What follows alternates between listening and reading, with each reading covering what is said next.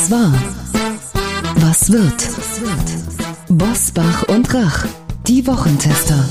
Kompakt. Powered bei Redaktionsnetzwerk Deutschland und Kölner Stadtanzeiger. Und hier sind die Wochentester.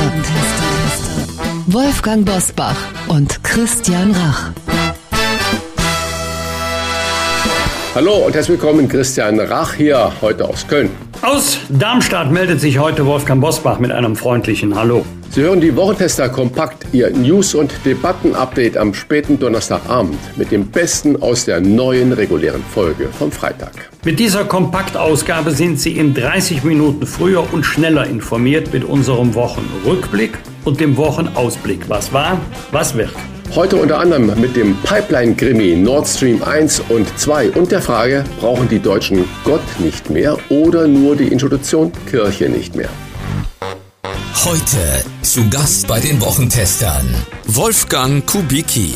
Der FDP-Politiker ist gerade 71 Jahre alt geworden und will im April erneut als FDP-Vize kandidieren und 2025 für den Bundestag.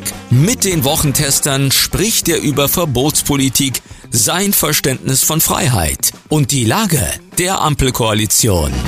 Wir müssen wirklich aufpassen, das sind die Klagen, die mich immer wieder erreichen, dass wir gerade den Mittelstand oder den kleinen Selbstständigen nicht mit unglaublich viel Bürokratie und zwar neuer Bürokratie auf den Senkel gehen, die in Zweifel nichts bringen. Wenn ich höre, dass im Gastronomiebereich jetzt die Kalorien ausgewiesen werden sollen für die einzelnen Speisen, Herr Sie wissen das als Koch ja selbst, wenn ich höre, dass demnächst ein CO2-Fußabdruck aufgestempelt werden soll, dann ist das etwas, was überhaupt nichts bringt, aber sehr viel Aufwand beinhaltet. Wir müssen aufpassen, dass wir die ökonomische, die steuerliche Belastung des Mittelstandes nicht weiter nach oben schrauben, denn das ist immer ein Verlust von Eigenkapital, das man dringend braucht für Investitionen in die Zukunft. Und wir müssen den Menschen wieder Hoffnung geben. Dauernde Ankündigungen von Maßnahmen beispielsweise des Bundeswirtschaftsministers, dass man jetzt seine Heizungen ab 2024 nur noch mit Wärmepumpen besticken darf, ist nicht nur ökonomischer, sondern auch ökologischer Unsinn. Was verhindert uns daran, auch äh, Heizungsanlagen, Gasanlagen weiter zu betreiben, wenn die umgerüstet werden können auf Wasserstoff beispielsweise, was ja für große Kraftwerke jetzt auch bundesweit vorgesehen wird. Also wir müssen dokumentieren, dass diejenigen, die das Rad am Laufen halten, nicht diejenigen sind, die sich dauernd dafür entschuldigen müssen, dass sie noch wirtschaftlich tätig sind. Und ich sage in Richtung meiner grünen Freunde gegen die auch, manchmal macht es doch Sinn, eine Ausbildung zu Ende zu bringen. Bass Cast. Der Autor des Millionenbestsellers Der Ernährungskompass hat erneut die Studienlage und Praxis für Sie gecheckt und führt mit seinem Kompass für die Seele aus dem Stand Platz 1 der Spiegel Bestsellerliste an. Was wirklich zu Resilienz und innerer Stärke führt. Heute bei den Wochentestern. Sie vergleicht das Ganze mit so einem Werkzeugkasten mit verschiedenen Schlüsseln und dann kann man äh, bei Bedarf hergehen und sich den Schlüssel raussuchen, der zu der eigenen Situation und auch so ein bisschen zu den eigenen Vorlieben passt, nicht? Und zum Glück gibt es halt eine wirklich eine Vielfalt von Strategien, die man verfolgen kann ja, um so ein bisschen die eigene Stressresilienz zu erhöhen, die Stimmung zu heben. Also das ist angefangen, wie gesagt, mit einer Runde Sport, am besten morgens im Licht, weil das Licht zum Beispiel auch dabei hilft, die Stimmung zu heben und auch so ein Zeitgeber ist, der dann abends dabei hilft, besser einzuschlafen. Aber das können auch so Sachen sein wie eine kalte Dusche, ein Saunagang, als wirklich äh, Stresssituation für den Körper, weil es normalerweise ja so ist, dass wir modernen Stadtneurotiker, insbesondere unsere Psyche unter Dauerstress äh, setzen, ja, durch Reizüberflutung, durch eine To-Do-Liste, die nie abgearbeitet wird gerade mit Blick auf unsere Entwicklungsgeschichte, auf die ganzen Millionen von Jahren, in denen unser Geist und unser Gehirn und unser Körper sich geformt haben, ist das eine total unnatürliche Situation. Also wir leben in unseren dunklen Büros, wir spüren nie Hunger, wir sind nie der Wildnis, nie der Kälte, nie irgendeiner Hitze ausgesetzt und so weiter. Und wie sich zeigt, bringt uns das aus dem inneren Gleichgewicht heraus. Also ich kann nur empfehlen, einfach ähm, manchmal den inneren Schweinehund zu überwinden und diese archaischen Elemente in den Alltag zu integrieren, ja, also zum Beispiel mal einmal am Tag zum Beispiel Hunger zu spüren oder mal eine kalte Dusche zu nehmen oder mal ein heißes Bad, in diesem Fall bevorzugt kurz vor dem Einschlafen, weil ein heißes Bad nachweisbar auch beim Einschlafen und dem Durchschlafen hilft. Also wirklich eine ganze Palette von Sachen zum Glück, so dass man sich da so ein bisschen rauspicken kann, aber so ein bisschen zu einem selber passt. Die vollständigen Gespräche hören Sie in unserer regulären Folge am Freitag ab 7 Uhr. Wolfgang Bosbach und Christian Rach sind die Wochentester. Tester. Tester. Werbung. Trigema, Deutschlands größter Hersteller von Sport- und Freizeitbekleidung, hat ein exklusives Angebot für unsere Hörerinnen und Hörer entwickelt, zu dem Sie gleich mehr erfahren. Doch zunächst würde ich von dir, lieber Christian, gerne wissen, was verbindest du mit Trigema? Trigema, da denke ich an äh, Made in Germany, unternehmerische Verantwortung, qualitativ hochwertige Textilien und natürlich auch an Familienunternehmer Wolfgang Krupp und natürlich auch muss ich sagen, an die Werbung mit dem Affen, die sicherlich alle schon mal vor der Tagesschau gesehen haben. Ja, besser kann man es nicht auf den Punkt bringen. Viele denken ja immer Textilien aus Deutschland. Das war einmal. Das ist doch nicht bezahlbar. Doch Trigema zeigt, dass es anders geht und bezahlbar ist mit Top-Qualität zum fairen Preis. Vom Garn bis zum versandfertigen Bekleidungsstück realisiert Trigema alle Produktionsstufen im eigenen Haus und steht dabei für modernste Technik, soziale und wirtschaftliche Verantwortung und für den Erhalt des Produktionsstandortes Deutschland.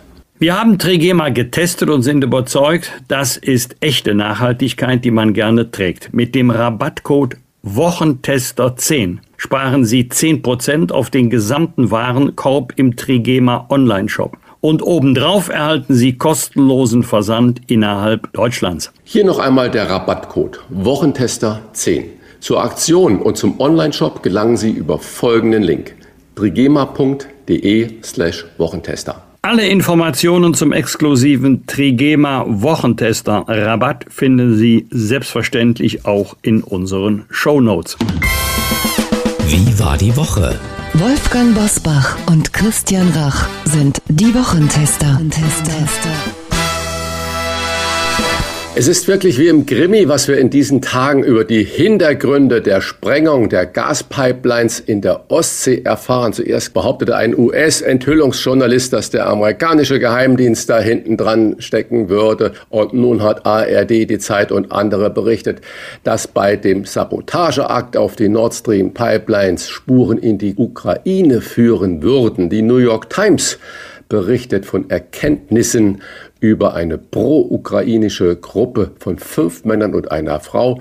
Das Kommando sei am 6. September 2022 von Rostock aus in See gestochen. Wichtige Erkenntnis der Ermittler, es gebe keine Hinweise darauf, dass der ukrainische Präsident Zelensky oder sein enges Umfeld in den Sabotageakt verwickelt seien. Wenn das alles stimmt, wundert es mich, dass schon wieder sowas von Deutschland aus passieren kann, dass da tonnenweise Sprengstoff an Bord kommt eines Schiffs, wie auch immer, ohne dass unsere Sicherheitsbehörden da irgendwas von mitbekommen, sondern dass das ausländische Geheimdienste wieder irgendwie dann herausfinden müssen. Aber Wolfgang, zu meiner Frage. Auch wenn es keine Erkenntnisse über eine Verwicklung des ukrainischen Präsidenten gibt, können die Ermittlungsergebnisse trotzdem den Krieg beeinflussen. Schließlich hatte der Westen ja Russland verdächtigt und der russische Präsident die USA und so weiter und so fort. Es war ein wüstes Feld der Spekulation. Ja, genau deshalb glaube ich auch nicht, dass der Vorgang den Krieg beeinträchtigt. Wenn die Personenanzahl bekannt ist, dann wird es ja auch nicht mehr lange dauern, bis wir einige Personen identifizieren können. Denn nur daraus kann sich ja dann der Schluss ableiten, es ist eine pro-ukrainische Gruppe. Ich frage mich immer noch, aus welchen Tatsachen, aus welchen gerichtsverwertbaren Tatsachen wird der Schluss gezogen, dass es sich um eine pro-ukrainische Gruppe handelt. Da kann ich bisher jedenfalls in den mir zur Verfügung stehenden Unterlagen nichts finden. Da ist wohl von einer Firma mit Sitz in Polen ein Boot geschachtet worden, das, wie du richtig gesagt hast, von Rostock aus mit Sprengstoff, der mit einem Transporter angeliefert worden sein soll, in See gestochen ist. Das ist ja technisch durchaus anspruchsvoll, eine solche Sprengung vorzunehmen. Muss ja super gut vorbereitet äh, gewesen sein. Ist jetzt mal völlig egal, wer das gemacht hat. Aber das ist ja nicht einfach Seepferdchen irgendwas vom Boden hochholen, mal kurz tauchen. Das ist ja richtig anspruchsvoll.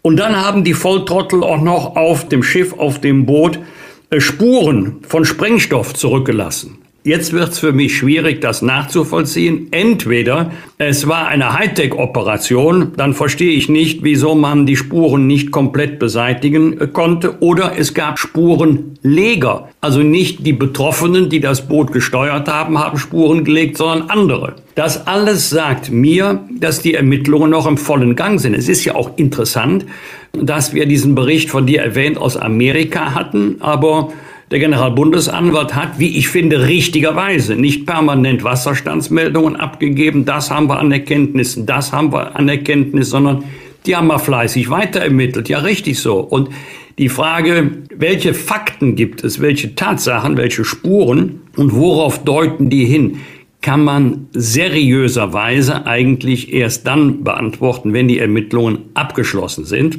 Das bleibt jetzt mal abzuwarten, da gibt es ja noch viele offene Fragen aber das unterstellt, jetzt einmal aus Zwecken der Gesprächsführung unterstellt, es gibt Hinweise auf eine pro-ukrainische Gruppe, wenn es keine Verbindungen zur dortigen Regierung gibt, dass der Westen dann sagt, wir stellen unsere Hilfe zur Selbstverteidigung der Ukraine ein. Nein, das kann ich mir nicht vorstellen. Ich kann mir auch nicht vorstellen, äh, dass, dass Putin sagt, also ich habe es mir jetzt doch anders überlegt, er wird bis zum bitteren Ende weiter versuchen, die Ukraine zu erobern.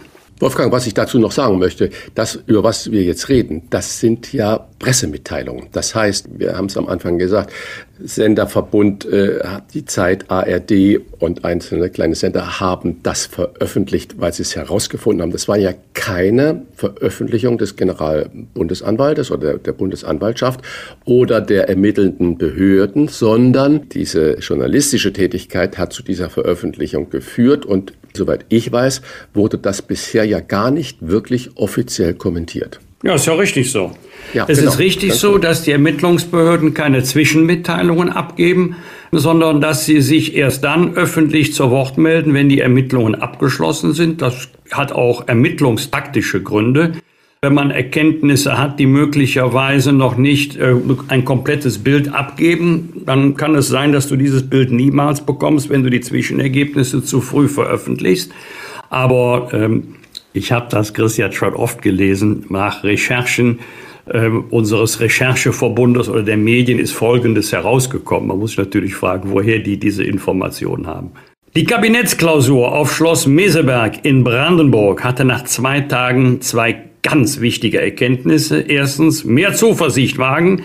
Zweitens, mehr Fortschritt wagen. Wer hätte das gedacht? Und Bundeskanzler Olaf Scholz hat einen Schneeball geworfen. Aber, Zitat Scholz, wie sich das für einen Bundeskanzler gehört, auf niemanden. Zitat Ende. Christian, es ist ja netter Zug, dass der Bundeskanzler ins Leere Schneebälle wirft und keinen treffen möchte.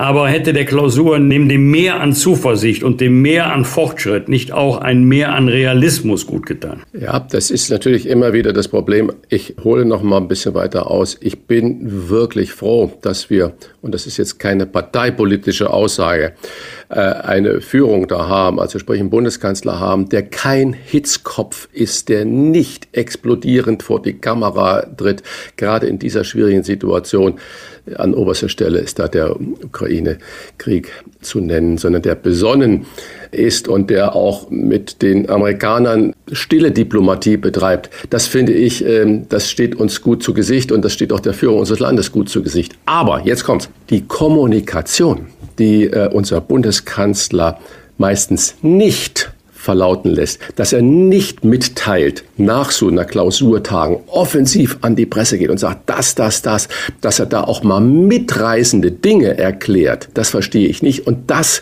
gibt einfach ein zu großes Feld an Spekulationen und das schafft eine zu große Verunsicherung. Wenn vorher Bundeswirtschaftsminister Habeck mit seiner Forderung Ende der Öl- und Gasheizungen zu Hause schon ab 24 sagt und nur noch mit erneuerbaren Energie und Erdwärme und was weiß ich alles. Und man dann weiß, dass wir keinerlei dieser neuen Techniken überhaupt ausreichend zur Verfügung haben, erst recht keine Menschen, die das Ganze einbauen können in großer Zahl und dass das äh, bei den geringen Schätzungen äh, mindestens 30.000 äh, kostet und es gibt Schätzungen, die sagen, das kostet über 100.000, gerade wenn es um ein älteres Haus ist, dass man dann nicht sagt, Freunde, das sind Absichtserklärungen und äh, am Ende jetzt irgendwann nur sagt, ja, der Staat wird subventionieren. Da sträubt sich bei mir alles. Das ist das, was ich eigentlich als Zuhörender erwarte, wenn die in Klausur gehen, dass solche Mega-Aussagen, solche gesellschaftlichen Veränderungen dann offensiv und positiv vertreten werden, sondern da ist es eher so nur ein leichtes Rauschen im Blätterwald und das Publikum muss sich seinen Teil denken. Drei Tage später wird dann gesagt, ja, das wird dann herunter subventioniert. Da wird mir ja Angst und Bange. Was wir alles subventionieren, wo soll das herkommen? Das sind ja zig Milliarden, die da wieder so einfach nonchalant in den Raum Raum geworfen werden, das wird runter subventioniert. Und alles, was subventioniert wird, gehen vorher die Preise natürlich richtig in die Höhe. Das wissen wir von ganz, ganz vielen Momenten und Dingen. Also da wünsche ich mir auch nach so einer Klausurtagung, natürlich müssen die auch mal hinter geschlossenen Türen gehen. Da gehen sie vielleicht auch zusammen mal joggen oder laufen um den kleinen See oder haben auch vier Augengespräche. Alles richtig, alles gut. Das wünsche ich mir auch von den kontrovers politisch Handelnden. Aber hinterher brauchen wir eine offensivere Kommunikation um was geht es, damit die Spekulationen nicht wieder ins Kraut schießen.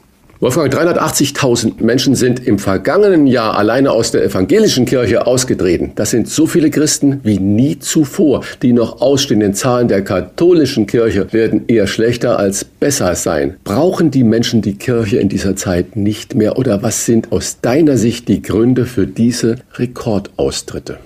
Vielleicht wäre es richtig zu sagen, die Menschen, die ausgetreten sind, brauchen diese Kirche nicht mehr. Sie haben den Glauben verloren. Nicht den christlichen Glauben oder den Glauben an Christus, sondern den Glauben an diese Kirche. Den Glauben an die Reformfähigkeit der Kirche. Gerade in der katholischen Kirche den Glauben daran, dass die katholische Kirche, die Amtskirche, so mit den Missbrauchsfällen umgeht, wie es eigentlich selbstverständlich sein müsste. Also nichts verschweigen, nichts vertuschen, nichts verharmlosen, nichts relativieren. Da sind jetzt Jahre ins Land vergangen und wir haben auch unter den Bischöfen eine sehr unterschiedliche Haltung. Da gibt es wohl viele, die sagen, jetzt habe ich aber das Vertrauen in diese Kirche verloren, auch in die Reformfähigkeit der Kirche. Und ähm, für mich als äh, katholischen Christen ist das äh, sehr, sehr traurig. Aber ich glaube nicht, dass man den Schluss ziehen kann, dass äh, die Menschen ihre religiöse Überzeugung verloren haben, dass sie nicht mehr an die Kraft des christlichen Glaubens ähm, glauben, dass sie nicht mehr der Meinung sind, dass Kirche überflüssig ist, sondern es ist eher eine Kritik an der Haltung der Kirche in vielen Fragen. Was wird? Was wird? Wolfgang Bosbach und Christian Rach sind die Wochentester. Tester. Überall in Europa werden neue Atomkraftwerke gebaut und äh, viele Länder setzen da auf Atomkraft als alternative Energie, als saubere Energie. Am Samstag finden bei uns bundesweite Anti-Atom-Demos statt, anlässlich des zwölften Jahrestages der Atomkatastrophe von Fukushima. In Deutschland gehen in wenigen Wochen die letzten Atomkraftwerke vom Netz. Wolfgang, rechnest du damit, dass das Atomthema in Deutschland mit dem Abschalten der letzten AKW durch ist oder wird der Weiterbetrieb nochmal diskutiert werden? Vielleicht ist es ja ein FDP-Thema. Also diskutiert wird das bestimmt, aber ich glaube nichts, dass sich etwas an dem Abschaltdatum ändern wird, äh, denn dann müssten sich vor allen Dingen die Grünen total korrigieren. Denn früher gab es ja so das Kürzel Ökopaxe für die, für die Grünen. Sie kommen aus der Friedensbewegung, sie kommen aus der Umweltbewegung. Und ähm, ja, wer hätte denn von uns vor gut einem Jahr gedacht, dass äh, stolze Kriegsdienstverweigerer der Grünen plötzlich nach schweren Waffen rufen, diesmal äh, für die Ukraine, um sie in ihrem Kampf äh, gegen die russische Armee zu unterstützen. Da ist schon ein Glaubensbekenntnis äh, ins Wanken gekommen, also dass mit Waffen überhaupt kein Frieden geschaffen werden könne. Wenn sich die Grünen jetzt auch noch in dem anderen Punkt korrigieren sollen, schrägstich korrigieren müssen, da gibt's aber richtigen Unmut, weniger an der grünen Spitze als an der grünen Basis. Man kann sich ja gar nicht vorstellen, dass die Grünen sagen, oh, wir sehen auch das jetzt heute anders. Deswegen glaube ich das nicht. Aber selbstverständlich werden wir weiter Kernenergie brauchen. Wir werden sie dann nur importieren. Wir werden dann Kernenergie importieren, wenn wir Strom zur Aufrechterhaltung der Netzstabilität brauchen, aus Nachbarländern, insbesondere aus Frankreich. Äh, wir sollten erst gar nicht den Versuch unternehmen, den Eindruck zu erwecken, als wenn wir von dort nur Strom aus erneuerbaren Energien importieren würden. Denn es ist ein äh, ständiges Geben und Nehmen auf dem ähm, Energiemarkt. Das heißt, wir liefern Strom ins Ausland, wir importieren Strom. Das alles kann übrigens in einem sehr schnellen Rhythmus innerhalb eines Tages passieren. Wo da der Sinn liegt, aus sicheren Kraftwerken, Atomkraftwerken auf die eigene Herstellung von Kernkraft zu verzichten, sie dann allerdings aus ausländischen Kernkraftwerken zu importieren, kann mir keiner erklären. Aber das ist jetzt mal so entschieden und ich gehe davon aus, Augen zu und durch. Und im Übrigen, wer meint, vielleicht korrigieren die das in einigen Monaten wieder. Nein, so schnell kannst du ähm, Kernkraftwerke nicht an- und ausschalten. Anders ist es bei Gaskraftwerken. Die kann man mal schneller hoch und runter fahren als Kernkraftwerke. Also das Thema wird bleiben, also Nutzung äh, der Kernenergie zu Zwecke der Energieversorgung unseres Landes. Aber ich glaube nicht, dass die Grünen noch einmal die Hand dafür heben, dass der jetzt gesetzte Termin, das war ja schon ein Kompromiss, ähm, im Frühjahr noch einmal nach hinten verschoben wird. In der Nacht von Sonntag auf Montag unserer Zeit werden in Los Angeles zum 95. Mal die Academy Awards verliehen, besser bekannt als Oscars. Besonderheit dieses Mal, noch nie hat ein deutscher Film so viele Nominierungen erhalten wie Edward Bergers Neuverfilmung des Klassikers Im Westen nichts Neues. Das äh, Kriegsdrama erhielt neun Nominierungen, darunter, und das ist besonders wichtig, eine Nominierung als bester Film. Christian, deine Prognose als Cineast, wie viele Oscars gehen nach Germany für so der englische Titel All Quiet on the Western Front? Ja, das ist natürlich Kaffeesatzleserei. Die Amis haben ja immer ein Problem mit ausländischen Filmen. Das muss man wissen, das muss man sehen. Und ich glaube, wenn zwei Oscars dabei rauskommen, dann wäre das schon sensationell. Ich, aber es ist schon eine große Ehre, neun Nominierungen zu haben, das ist ja äh, wirklich wie jenseits von Afrika oder Titanic oder wie auch immer. Das alleine ist schon die Sensation und ich drücke alle Daumen, die ich habe, äh, damit da wirklich was bei rumkommt. Aber bei dem Thema habe ich noch ganz andere Gedanken gerade. Im Westen nichts Neues war wirklich der erste Antikriegsfilm, den ich gesehen habe als Kind, als Jugendlicher. Und es hat mich schockiert, es hat mir Tränen in die Augen getrieben. Ich erinnere mich noch wie heute daran. Und dazu fällt mir gerade die Diskussionen ein, die im Moment geführt werden, nämlich der Frage, wie bringt man Grundschülern, Schülerinnen in Deutschland die Nazi-Vergangenheit bei. Da diskutiert man drüber, wie man sieben- und achtjährige doch mit dem Holocaust konfrontiert. Und äh, meine Tochter, äh, die hatte das in der Grundschule und die kam nach Hause und war so dermaßen geschockt und äh, aufgelöst und mit den Tränen nah, als sie Bilder sehen musste von gefangenen Kindern, die dann nach Auschwitz und den anderen Konzentrationslagern verschleppt wurden. Also vielleicht ist äh, das gezielte Schauen von so einem Film eine bessere Methode, als nur reine Schocksituationen zu machen, aber unter pädagogischer Anleitung. Und ich drücke wirklich äh, da dem gesamten Team von All Quiet on the Western Front äh, die Daumen, dass da der deutsche Film, der nicht so schlecht ist, wie er oft dargestellt wird, auch international reüssiert. Am Montag vor 20 Jahren wurde der Ladenschluss an Samstagen auf 20 Uhr verlängert. Früher hatten die Geschäfte bereits im Laufe des Samstagnachmittags schließen müssen. Wolfgang, private Frage, bist du ein Früh- oder ein Späteinkäufer? ich bin ein Mittagseinkäufer.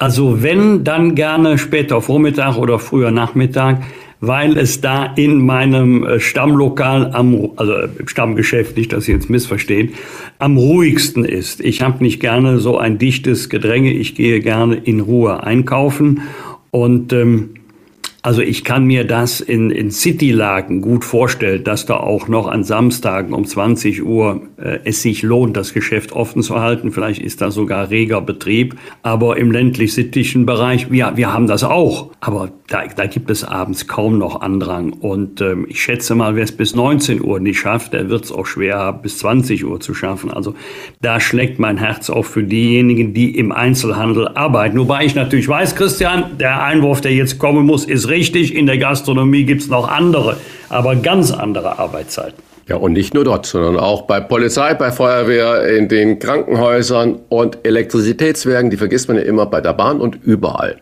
Am Dienstag vor 20 Jahren kündigte der damalige Kanzler Gerhard Schröder den Umbau des Sozialstaates an.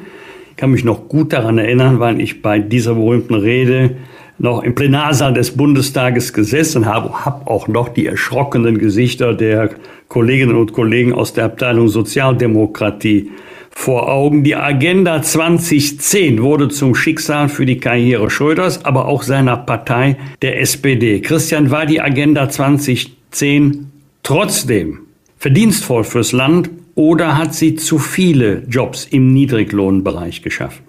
Ja, ich glaube, für die damalige Zeit, 20 Jahre her, war es der richtige Schritt. Und ich bin mir eigentlich sicher, dass Schröder wusste, was er damit bewegt und er wusste, dass damit seine Machtbasis auf ein ganz fragiles Tablett gestellt wird und äh, dass man daran nach zehn Jahren angefangen hat zu korrigieren und wieder in eine andere Richtung zu machen, war genauso richtig wie wichtig. Aber ich glaube, das hat damals unsere Wirtschaft und die Konditionen des Wirtschaftens wieder in die Richtung gelenkt, dass wir international konkurrenzfähig waren. Und ich denke, dass das der große Verdienst von Gerhard Schröder war. Und er ist ja jetzt dann nicht irgendwie hart gefallen damit, sondern äh, man, wenn man sieht, was er nach seinem politischen Schaffen alles noch ja, angerichtet hat, sage ich es mal wertfrei mit einem Schmunzeln, dann ähm, hat er das vermutlich schon mit einkalkuliert. Aber ich glaube, zu dem Zeitpunkt war es das Richtige, dass äh, die deutsche Wirtschaft äh, da entschlackt wurde von Fesseln. Und äh, ich möchte nicht wissen, wann wir anfangen, die heutige Subventionitis wieder umzudrehen. Es wird noch ein paar Jahre dauern, wo man dann sagt, wie konnte man allen politischen Willen sofort subventionieren und damit die Staatsverschuldung und die individuelle Verschuldung, die ja dann wir Bürger, Bürgerinnen auf die nächste Generation mit einer enormen Power verteilen. Äh, wie konnte man das damals zulassen? Aber wenn wir diesen jetzigen Change genauso wollen wie Schröder damals vor 20 Jahren, diese Befreiung von sozialen Ketten, haben wollte, dann werden wir wohl nicht darum herumkommen, äh, sei es den Heizungsbau und so weiter zu subventionieren. Und in 15, 20 Jahren wird man das Ganze wieder zurückdrehen. Äh, es kann gar nicht anders sein, sonst werden wir das Ganze überhaupt nicht mehr schaffen. Also ich glaube, Schröder hat richtig gehandelt. Am Mittwoch ist äh, Weltverbrauchertag, der auf eine Rede, man höre und staune, und das wusste ich nicht von US-Präsident John F. Kennedy zurückgeht, der am 15. März 1962 erstmals Grundrechte der Verbraucher deklarierte. Seit 1983 erinnert der Tag jährlich an die Schutzinteressen der Verbraucher. Wolfgang, du kümmerst dich natürlich als Rechtsanwalt, wenn du nicht hier bei uns, bei den Wochentestern mit moderierst, sondern auch besonders um Reiserecht. Bei welchem Sachverhalt würdest du sagen, da werden Verbraucher immer noch benachteiligt? Da braucht es mehr Rechte, bei denen John F. Kennedy dringend nachbessern muss. Ja, früher habe ich äh, Reiserecht immer nebenbei gemacht. Da hatte ich ganz andere Schwerpunkte, so Handelsgesellschafts- oder Wettbewerbsrecht. Aber seit Corona ist die Fallzahl explodiert und da hat man bei uns in der Kanzlei alle Fälle auf einem Schreibtisch konzentriert. Das war dann ausgerechnet meiner. Ja, das ist ja einer der wenigen Punkte beim Reiserecht, wo ich, wenn ich die Reise nicht selbst organisiere und selbst gebucht habe, also Zug, Bahn, Flugverbindung, Hotel, Mietwagen und so weiter, wenn ich eine Pauschalreise gebucht habe oder wenn ich eine Flugreise gebucht habe oder ein Bahnticket gekauft habe, 100% vorleisten muss und anschließend muss ich dann hoffen, dass die geschuldete Leistung auch tatsächlich erbracht wird. Es gibt ja nur ganz, ganz wenige Fälle, äh, in der Wirtschaft, wo der Kunde zu 100 Prozent in Vorleistung treten muss. Wenn man ein Bahnticket kauft, hat man ja manchmal das Gefühl, man nimmt an einer Art Lotterie teil. Kommt der Zug, kommt er nicht, ist er pünktlich, wo fährt er hin? Also, obwohl, jetzt muss ich auch noch sagen, meine beiden letzten Fahrten mit der Bahn waren auf die Minute pünktlich, man wird immer wieder überrascht. Ich will mal zwei Beispiele äh, nehmen. Einmal gibt es ja bei überlangen Verspätungen eine Entschädigung, auch wenn man keinen Vermögensschaden erlitten hat, also eine Art pauschale Entschädigung nach der EU-Fluggastrechteverordnung, wenn die Verspätung mehrere Stunden dauert und je nach Entfernung des Reiseziels so zwischen 250 und 600 Euro bei Fernreisen. So weit, so gut. Der Klassiker ist zum Beispiel, also die Frage war ja, wo werden Verbraucher immer noch benachteiligt? Du sitzt im Flugzeug, der Kapitän erklärt, wir hatten einen technischen Defekt, äh, der muss erst behoben werden. Da sagt natürlich jeder Passagier, besser erst warten, technischen Defekt beheben, bevor wir abstürzen, da hat jeder Verständnis für. Ja, dann ist die Verspätung vielleicht drei, vier, fünf Stunden und dann macht man die Entschädigung gelten und dann kriegt man erstmal überhaupt keine Antwort. Das würde ich mal sagen, ist so in 90 Prozent oder 95 Prozent der Fälle der Fall. Du hörst überhaupt nichts. Dann mahnst du, dann klagst du und dann sagt die Fluggesellschaft, nee, war ein höherer Gewalt. Wir haben leider keinen früheren Slot bekommen. Wir konnten gar nicht starten. Da ist auf einmal von technischen Defekten überhaupt keine Rede mehr. Und dann musst du am Ende noch froh sein, wenn das nachgewiesen werden kann, dass es tatsächlich höhere Gewalt äh, war. Eine Ausnahme, das ist wirklich eine seltene Ausnahme, kann aber vorkommen dass du dann auch noch den Prozess verlierst. Warum hat das dann die Fluggesellschaft nicht schon vor Prozess weit gesagt? Dann hätte vielleicht der ganze Prozess vermieden werden können. Und der nächste Beispielsfall, der ist dann besonders ärgerlich, betraf im Hochsommer des vergangenen Jahres insbesondere die Flughäfen in Köln und Düsseldorf. Der Klassiker ist ja, dass man den Hinweis bekommt, bitte seien Sie zwei Stunden vor dem Abflug am Flughafen. Ja, da gab es Leute, die haben fünf, sechs, sieben Stunden gewartet, bis sie endlich dann die Sicherheitskontrollen passiert hatten. Die haben schon zwei Stunden bei der Gepäckaufgabe gewartet. Die haben dann nochmal zwei Stunden gewartet, bevor sie überhaupt in den Sicherheitsbereich des Flughafens gekommen sind. Da standen sie an der nächsten Stelle bei den sogenannten Kontrollspuren. Da mussten sie wieder lange warten. Ja, und dann war das Flugzeug weg. Und dann triffst du auf eine ganze Phalanx von Zuständigen, die jeweils die eigene Zuständigkeit leugnen. Fluggesellschaft sagt, wieso, wir haben doch unser Geld, die Maschinen haben da gestanden, wenn die Leute nicht kommen, das ist doch deren Problem. Der Flughafen sagt, wir, wir haben mit der ganzen Angelegenheit überhaupt nichts zu tun. Wir stellen ja nur die räumliche technische Infrastruktur. Was sich da innerhalb abspielt, dafür sind wir nicht zuständig. Wir nehmen Start- und Landegebühren, das war's. Die Bundespolizei sagt, wir, wir gar nicht. Wir haben das ja alles privatisiert. Die privaten Unternehmen sagen, wir schon mal gar nicht. Wir haben einen viel zu hohen Krankenstand. Ja, und der Passagier guckt dann, das sind ja nicht nur Fälle, bei denen es um ein paar hundert Euro geht, da geht es um ein paar tausend Euro, weil dann oft der gesamte Urlaub im Eimer war, weil man gar nicht mehr weggekommen ist. Der einzige, der alles richtig gemacht hat, der für nichts verantwortlich sein kann, ist der Passagier, wenn er pünktlich vor Ort war.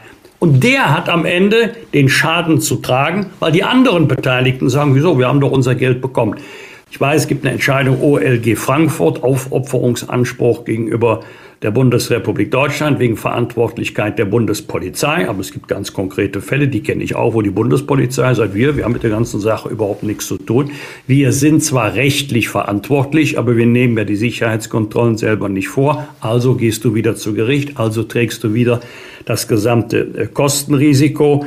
Also das ist nicht nur ärgerlich, da fassen sich viele an den Kopf und sagen, das kann doch nicht wahr sein, ist aber leider so. Und äh, ich bin der festen Überzeugung, na, sagen wir mal, 90 Prozent aller Prozesse in diesen äh, Fällen könnten vermieden werden, äh, wenn die Fluggesellschaften da nicht, es geht nicht um Kulanz, sondern wenn sie korrekter wären und wenn sie wenigstens auf außergerichtliche Schreiben reagieren würden. Bosbach und Rach. Im Internet diewochentester.de das waren die Wochentester kompakt mit Unterstützung vom Kölner Stadtanzeiger und dem Redaktionsnetzwerk Deutschland. Wenn Sie Kritik, Lob oder einfach nur eine Anregung für unseren Podcast haben, schreiben Sie uns auf unserer Internet- und auf unserer Facebook-Seite. Fragen gerne per Mail an kontakt@diewochentester.de. Und wenn Sie uns auf einer der Podcast-Plattformen abonnieren und liken, freuen wir uns ganz besonders. Die reguläre Folge hören Sie am Freitag um 7 Uhr. Danke für Ihre Zeit. Was war? Was wird? Wolfgang Bosbach und Christian Rach sind die Wochentester. Ein maßgenau Podcast. Powered bei Redaktionsnetzwerk Deutschland und Kölner Stadtanzeiger.